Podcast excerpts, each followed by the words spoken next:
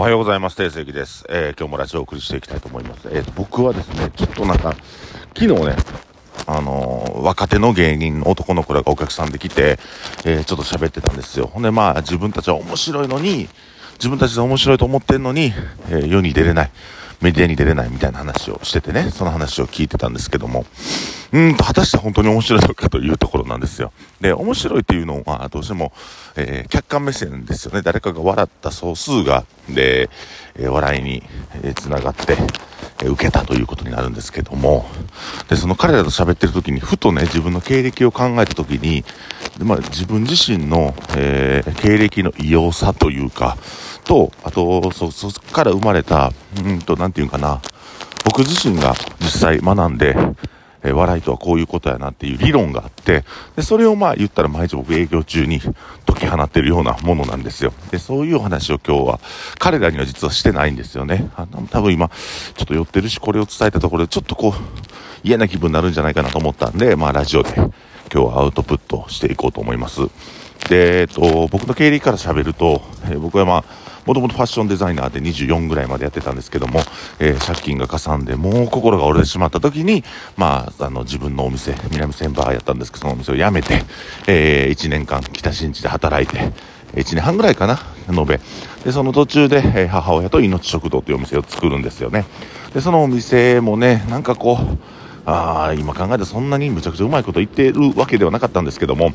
まあ、あのなんかイベント組んだりとか、その、南千葉のお店ってすごい場所にあったんで、あの、まあ、今のあれですよ、隕石の近くにあったんで、まあ、そのファッション業界とはちょっとかけ離れた場所にあったんですよ。なもんで、いろんなイベント組んだりとか、集客できるような方法をどんどん考えて、で、どんどんどん試した結果、その、癖がね、ついてるので、えっ、ー、と、飲食店をやった時でも、なんかイベントを考えるのは結構得意な方でした。今でもそういう風に、あの、各店舗のイベントとかを考えたりとか、えー、こうフィードバックしていってるわけなんですけども、そんな風に、あの時培ったアイデアを使ってるという感じです。で、え並行してですね、なんか僕あの、えー、当時、サオリリスっていうね、最近このラジオで出てくるサオリリスっていう女の子がいてて、で、その子が、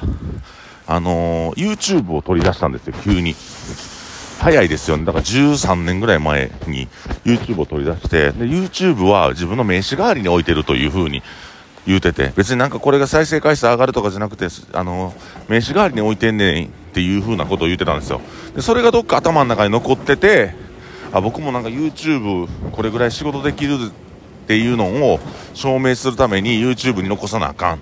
なんとなく思ってて。で、それで、まあ、いろんなとこ当たったりとかした時に、いろんなとこにね、行ったんです。そう、仕事目のなんかプロデューサーに行ったりとか、わざわざ電車、あの、新幹線乗って行ったりとか、で、広島行ったりとかしてる時に、当時、ガンス娘っていうね、まあ、あの、女の子がいてて、あのー、なんていうかな、ガンスっていう広島の名産品を売る、えー、三宅水産の女の子がガンス娘って言うんですけど、まあ、その子のつながりで、あの、番組のディレクターさんを紹介してもらえることになったんですよね。で、そっから、えー、初めの、えー、定世紀が飲み歩く番組をまず3本ぐらい撮って、ファッションのやつを1本撮って、で、そこからなんかこう番組を撮るようになったんですよ、YouTube を。で、結果的に、なんかこう、それが、まあ本当に名刺代わりとなって、えー、いろんな番組とか、えー、いろんなネット配信の番組とか、あとはニコニコ動画の、まあ、超会議とかで MC をすることになっていくんですけども、そう、なんかざっと言うと、えっ、ー、と、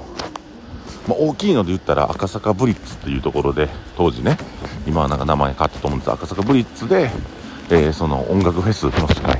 大体これ2000人か3000人来てたようですね。あとは、一番大きいので言ったら、えー、ニコニコ超会議の、えー、万博で行われた大阪市府と、えー、吉本興業と、えー、ドワンゴさんがされてたニコニコ超会議のメイン MC を、まあ、やりまして、まあ、それが大体2万人規模のイベントですね。で、まあ、そう、その、だから若手芸人の人たちと喋ってた時に、まあでも僕普通に、普通にっていうか、まあ飲食店やったりする、まあ奇跡的にそういう、えー、1万2万人規模のイベントとか、何千人規模の司会をやったり、そこでネタをやったりとか、えー、ね、クワトロでネタをやったりとかする機会があって、まあ、ちょっと普通の人では味わわれへん、ことを味わってるんですけど、その時に、僕その、さっき言った赤坂プリッツでめちゃくちゃ滑ったんですよ。まあ言ったらその音楽フェスでちょっと下ネタを言ってしまったんです。でも、その下ネタは、えー、本番前までは絶対受けると思って持っていった、えー、ネタやったんですけども、それがむちゃくちゃ滑ったんですよね。ほんで、あの、滑ったことが恥ずかしかった。うわもう死にたいみたいなぐらい結構あの病んだんですけど